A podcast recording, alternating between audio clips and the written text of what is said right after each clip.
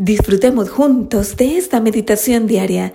Jesús gana para hoy su apelación. De cierto os digo que los publicanos y las prostitutas entrarán en el reino de Dios antes que vosotros. Mateo 21, 31.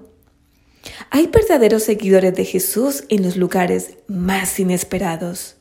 Nuestro ministerio Jesús 101 recibió recientemente una maravillosa carta de un prisionero describiendo su respuesta después de leer nuestro folleto. Lucas, Salvación para Todos. Aunque estoy encarcelado, escribió, mi alma ha sido liberada. Terminó su carta con un emocionado ¡Wow! Mientras lo leía, se me ocurrió que algunas personas en la cárcel se sienten libres, mientras que otras en las bancas de la iglesia pueden sentirse realmente encarceladas. Toda una paradoja, ¿no es así? Mateo 21:31 es uno de los versos más impactantes del Nuevo Testamento.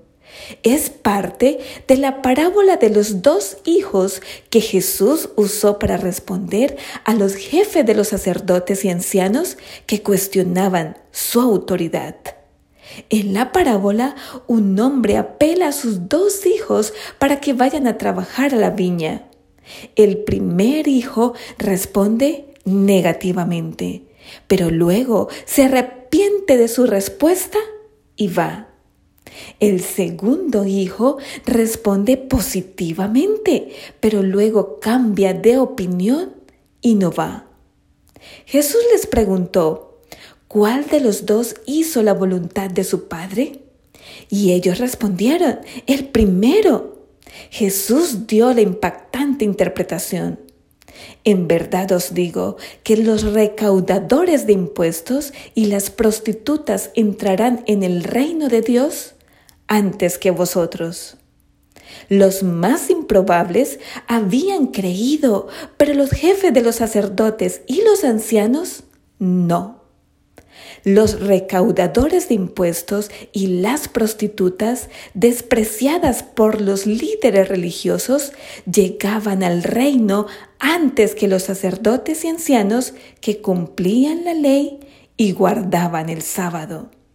Aquellos que tenían ascendencia y pedigrí religioso corrían el riesgo de ser excluidos del reino. En el sentido más literal, los últimos eran los primeros y los primeros los últimos. El llamamiento de Jesús está dirigido a cada uno de nosotros, ya sea que nos consideremos religiosos o seguidores improbables. En los evangelios, la gente religiosa siempre está en el más grave peligro porque no reconocen su necesidad. Respondamos fielmente al llamado de Jesús, examinando nuestros propios corazones y aceptando su gracia, la cual ninguno de nosotros merece. Piensa en ello y ten un lindo día lleno de bendiciones.